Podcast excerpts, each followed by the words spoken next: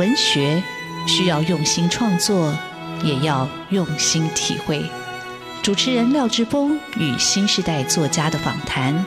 带您探索台湾新风景。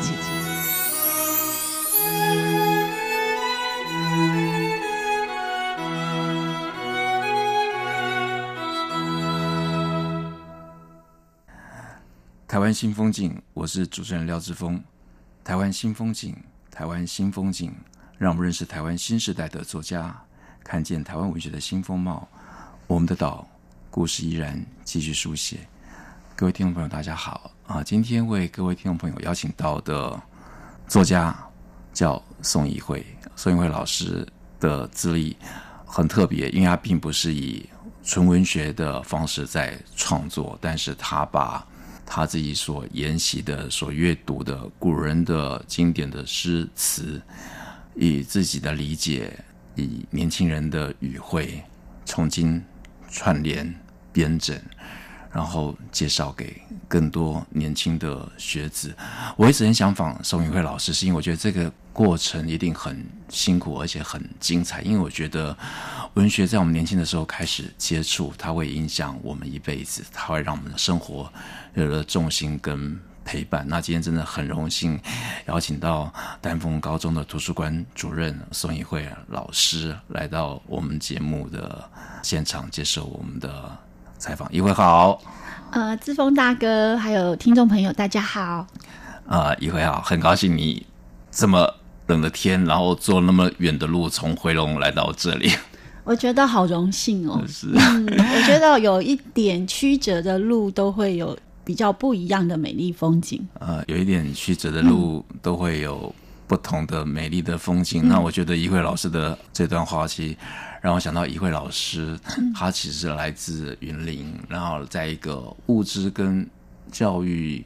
资源没有那么丰富的一个地区，嗯、那阅读给了他很好的一个陪伴。如果我的理解是没有错的话，那怡慧，你介绍一下你自己好了，因为我们的听众可能对你还很陌生。嗯，我是一个呃热爱语文的老师，也是一个呃期待我的学生们能够打开一本书的一个很痴情的老师。虽然我知道我的学生有很多的诱惑也好，有很多的选择也好，他们或许没有机会再把读书这件事当做他人生唯一的选项，但是他确实是我在青少年时期一个很好的朋友。跟一个呃很好跟世界连接的一个方式，所以针对我自己的私心来说，我觉得它是一个我们在孤独人生的旅程中必须要学会的一个呃跟自己自处的方式。是，那也会在你在一个人生刚开始对这世界充满了好奇跟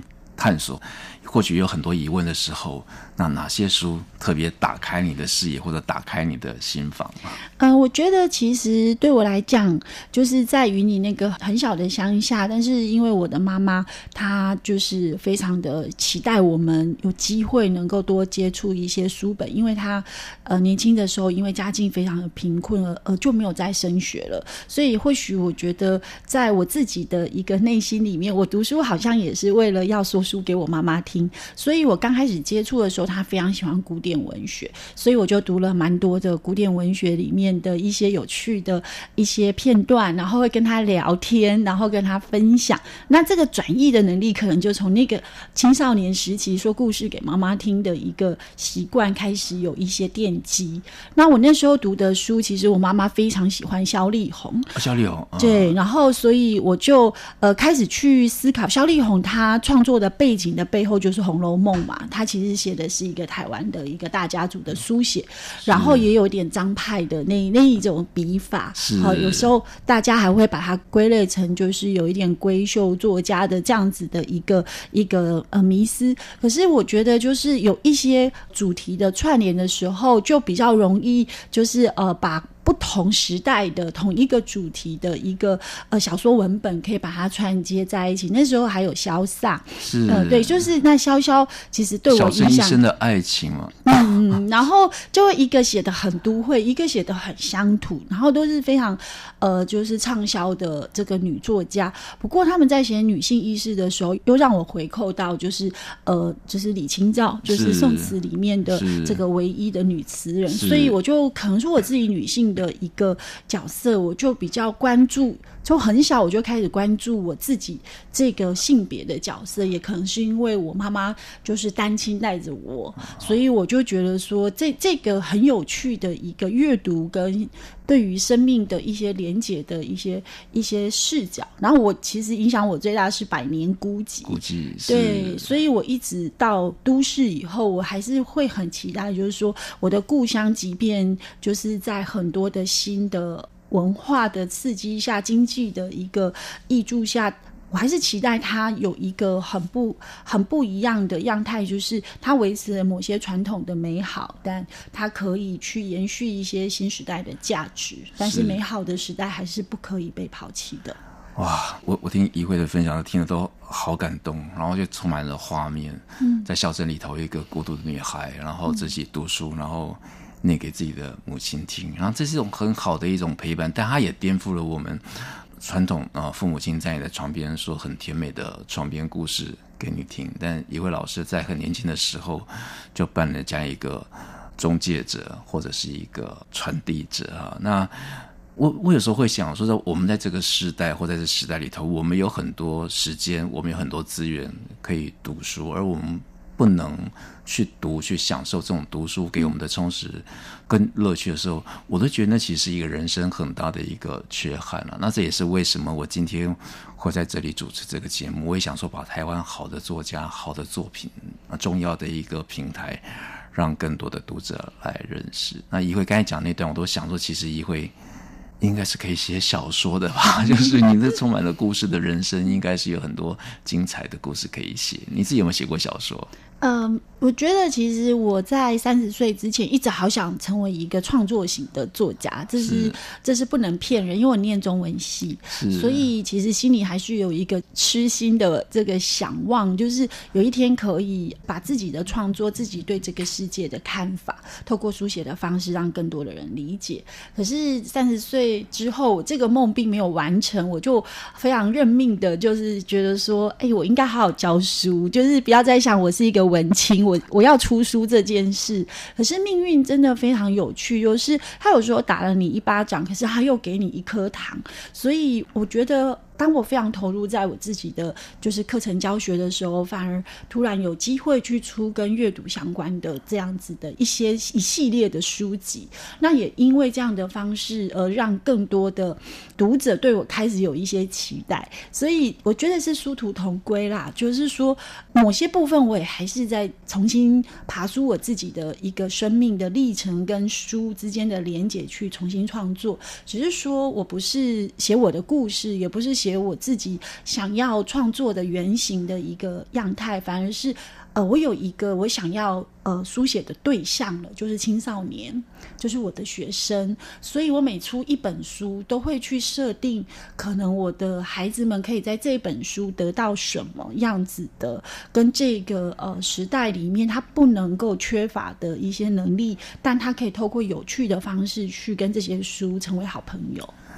呃，很多人说，呃，有些编辑是被耽误的作家，哈，一些编辑是被耽误的作家，但是其实一辉，我觉得他也是被教学或者教育耽误的作家，但是事实上，他把这个创作的能量、创作的方式，他用推广阅读。来做更大的，我觉得更大的影响，我觉得这是一件很很棒的事情，而且特别是中学时代，那我真的必须讲，当我开始在接触文学的时候，实际上是从我的高中老师开始。那我们在高中的课堂上，我们矫正都不是课本啊，那不是说课本不能讲，是老师讲的那些例子刚好里头。对你的生命是有启发的。我们那时候读《白鲸记》啊，我们读我要了解红字啊，知道每本文学故事里头有背后有精彩的生命故事。那一位老师，事实上他是把古人的生命的精彩的故事，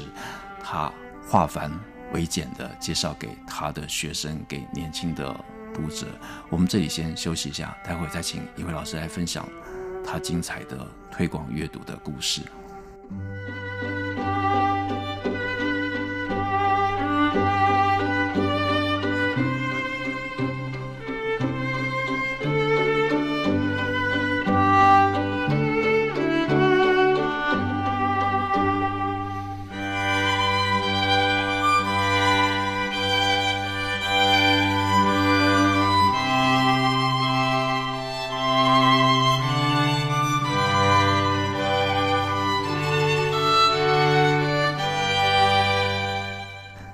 台湾新风景现场为各位听众朋友邀请到的来宾是丹凤高中的呃宋怡慧宋老师。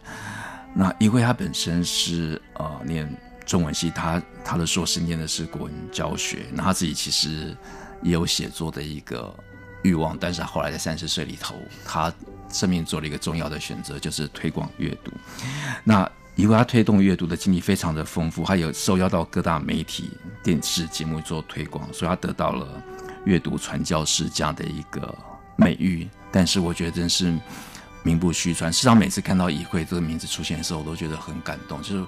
一个人在青春期的时候遇到这样一个老师去做你的生命对指引，然后做协助，做一种陪伴。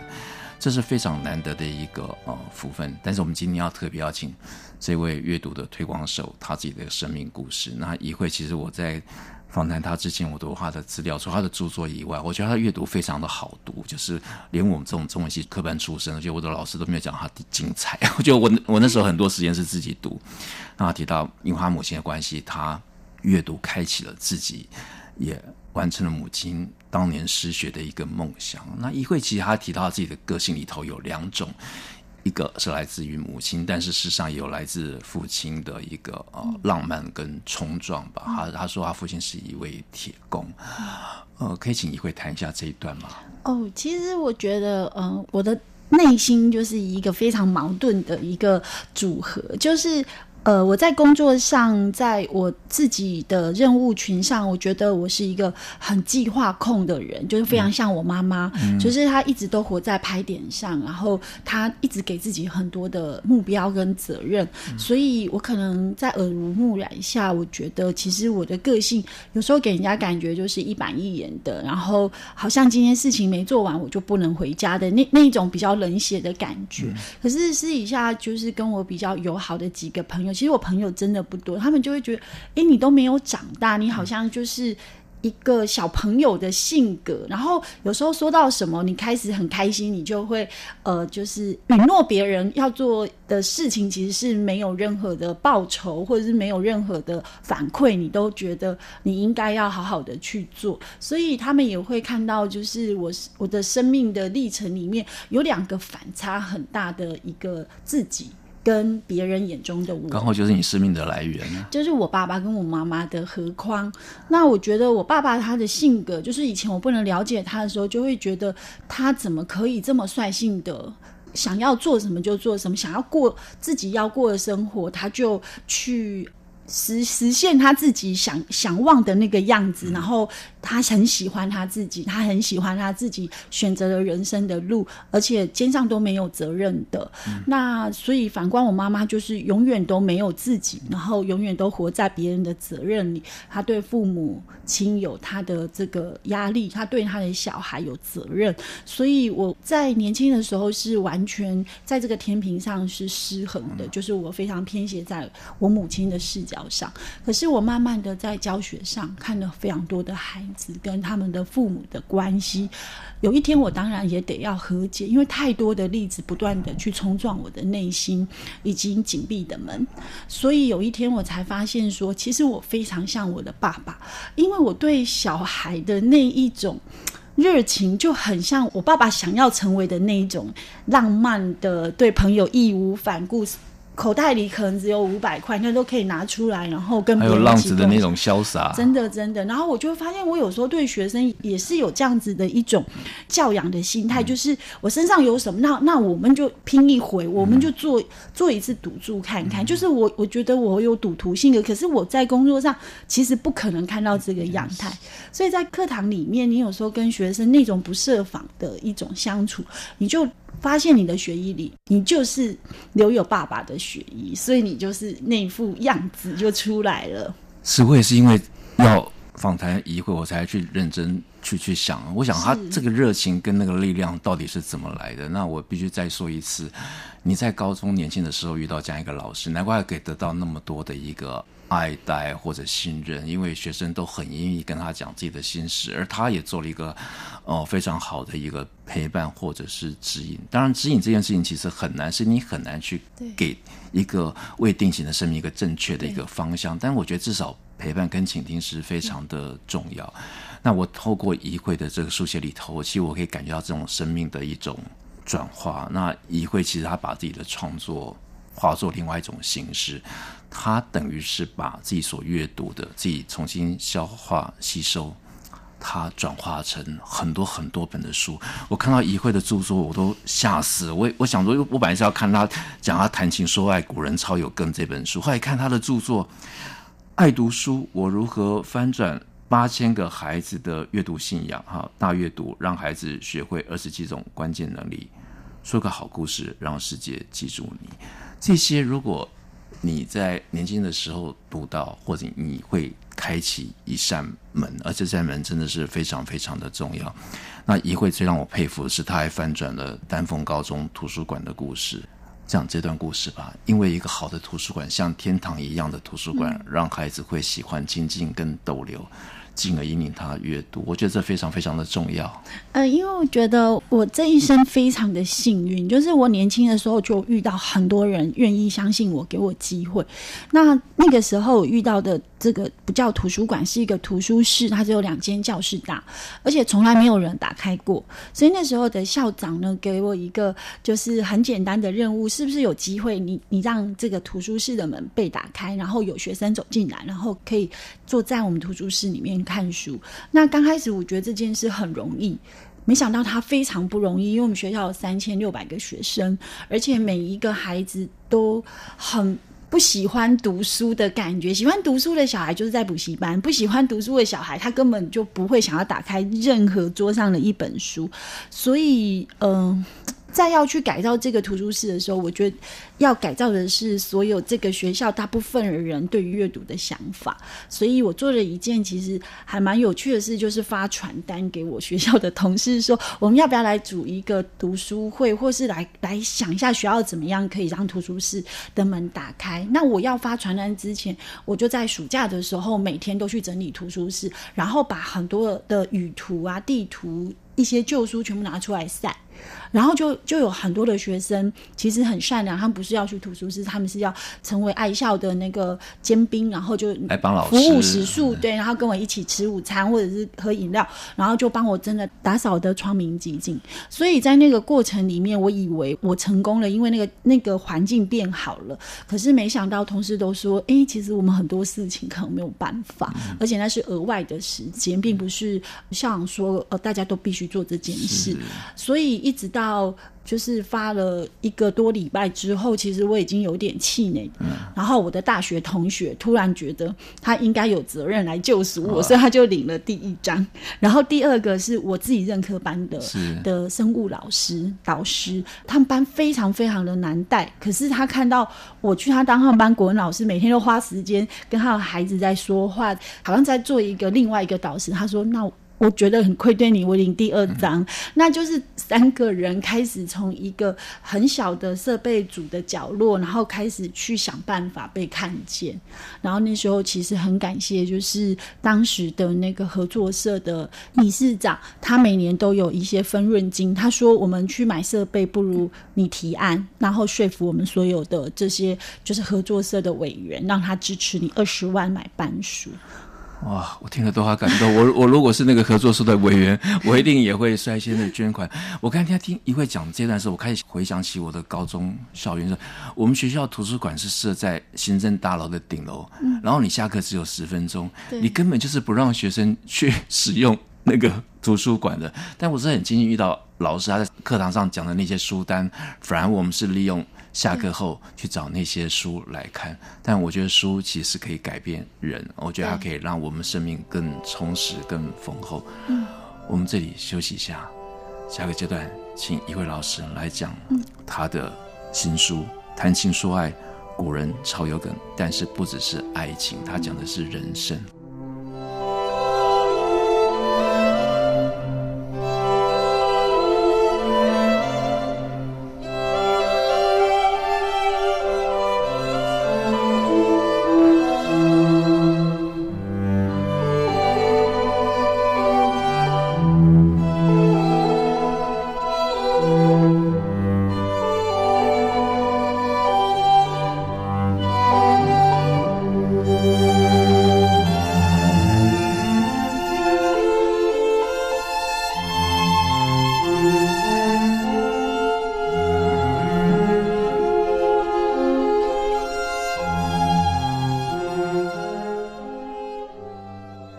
台湾新风景现场为各位听众朋友邀请到的是作家宋怡慧。宋怡慧老师是丹凤高中的图书馆馆主任。那我觉得他做事情非常了不起。是我有个大学同学，他叫吴作吉，那他一样在苗栗高中也把图书馆整理得非常好，从一个阴暗的角落变成一个明亮的学生会想要去借阅的或者是读书的一个地方。那我觉得有一个很好的一个基地。培养阅读的种子非常的重要，但我觉得这个困难在于，他在一个资源并不丰厚，或者他还没有被看见这个愿景的时候，有人先看到，然后去把它实践出来。那一位老师不止在学校推动阅读，那事实上他除了是一个国文科老师以外，他对学生做了很多的心理的一个辅导。所以，中正大学历史所的所长蒋竹山老师，他是用。这句话来形容宋一伟老师，他说：“姐是被国文科所耽误的爱情智商师啊。”这这这句的描述非常的生动，而且当他用“姐”这一个词汇出来的时候，这个词用“姐”这个词在过去的作文里头你是绝对不会看到的。我觉得这个词汇也意味着一种新时代的一个语言，它也在翻转。但是你用了一个年轻时代的语言，它事实上也可以拉近。好，那我们就请姐。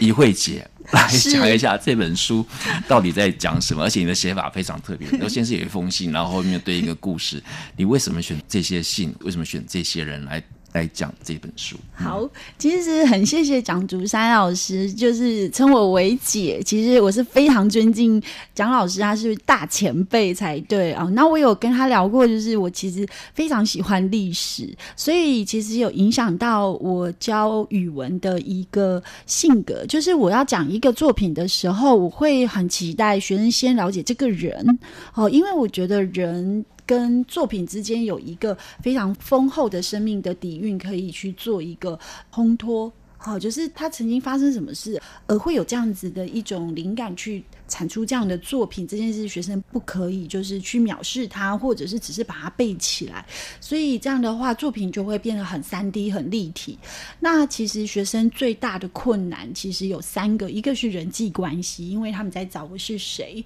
然后他们很在意同侪的眼光。第二个就是爱情，因为我们在青少年的时候都很期待我们的灵魂会有遇到一个。互有灵犀的灵魂可以可以了解我们的眼神啊，我们心里的感受，可是这是不太可能。但是那个爱又非常的纯美，所以少年维特的烦恼真的永远是存在的，所以他也是超越了时代，一直存在。真的。然后第三个就是他跟爸爸妈妈的关系，就是他们爱父母，可是父母在十三到十八岁又很像是一个权威的一个象征，他就很想打倒他，并不是不爱他，而是觉得你讲的话每一句都好像是一种权威的一种压。压力，然后我就很期待我可以去去颠覆这个权威的一个概念，所以我要解决大概就是这三个问题。那其实最困难的还是爱情，因为爱情我们的资历可能不丰富的时候，我们就要很多的大数据跟 data。可是你举名人或者举现在你身边的朋友，我觉得这样好像在出卖别人的感觉。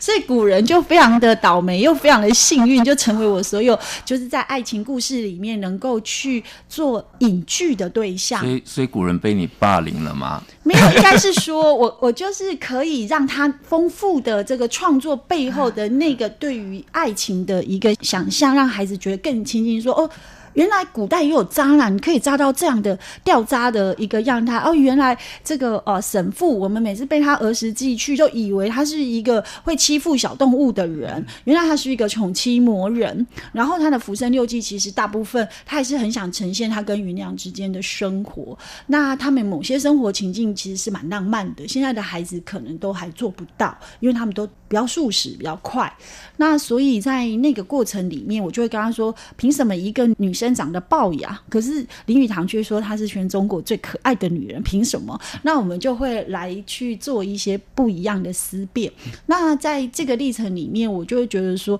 有非常多的爱情跟他们的样态很接近。譬如说，像刘勇，他这一生没有结婚，没有子嗣，就是一直是一个不断飘浪的灵魂。我学生也有这种样子的。小男生，然后也有那种就是情绪勒索的情人，然后也有那种怕被抛弃就先抛弃别人的所谓的渣男。可是他不是哦，他就是有一些心理的阴影。所以我觉得，如果能够同理他，让这个阴影的背后能够透出光，那是不是有机会就减少了一些情感上面的问题？还有分手，有的分手是非常有智慧的，那有的分手是非常的。残暴的，或是非常的无情无理的，那我们就会去看到有两段婚姻，就是纳兰性德，他要跟汉人在一起，可是他的父亲是贵为宰相，所以纳兰明珠他没有办法接受。那他跟康熙之间的那一个义君义臣、义兄义弟的那种纠结，一个内在一直被完美主义包裹的一个人，他怎么去爱？怎么去去想象他自己的另一半这件事情，其实也跟我们班上那些前三名的同学，他怎么想象爱情，怎么选择伴侣，其实都有非常多的连接。所以就把他们配对好了，然后把他们问题先收集，然后再去思考他们最喜欢的这些古人们有没有有趣的，或是他们不懂。像李白，他曾经被秒分手这件事，我们谁会能够想象？可是我就是要说，即便你是一个万人。你你有可能被秒分手、秒劈腿，那怎么去面对这段人生？那我们怎么样重新整理自己的的生命的一种对自己的自信、对别人的宽厚，或者是重新开始去在下一段爱情找到更好的自己？那这个我们都只能纸上谈兵，因为。都有古人的例子参采。如果要讲自己，那我们真的也乏善可陈，也没有办法给孩子提灯。但是他们又这么渴望有人可以在他们的爱情的第一步，可以给他好一点的，应该是说一个好的文本可以让他们参采。那我就透过十个古人，有的是成功的例子，那有的可能是失败。那我非常喜欢举失败的例子，是要安顿他们说，失败这件事是。我们人生一直都要面对的是，我们被讨厌、被别人对推荐，然后被分手，对不喜欢、不要。那我觉得这件事情都是很重要要去正视的情绪，因为有些人他就是一直压抑这个情绪，所以他有一天崩盘的时候，他就是仇视身边所有所有的人，嗯、包括爱他的人。所以我就会告诉他们说。不管多么完美，就是有人讨厌。你看李白，就是多少人爱他，爱的这杜甫是他全球后援会的会长，粉丝团的团长。他叛变了，夜郎自大了，他也都完全不会对他有什么样子不好的一个想法。所以你看，再怎么样，我们都需要有古人帮我们撑腰。我听完仪慧的分享，我觉得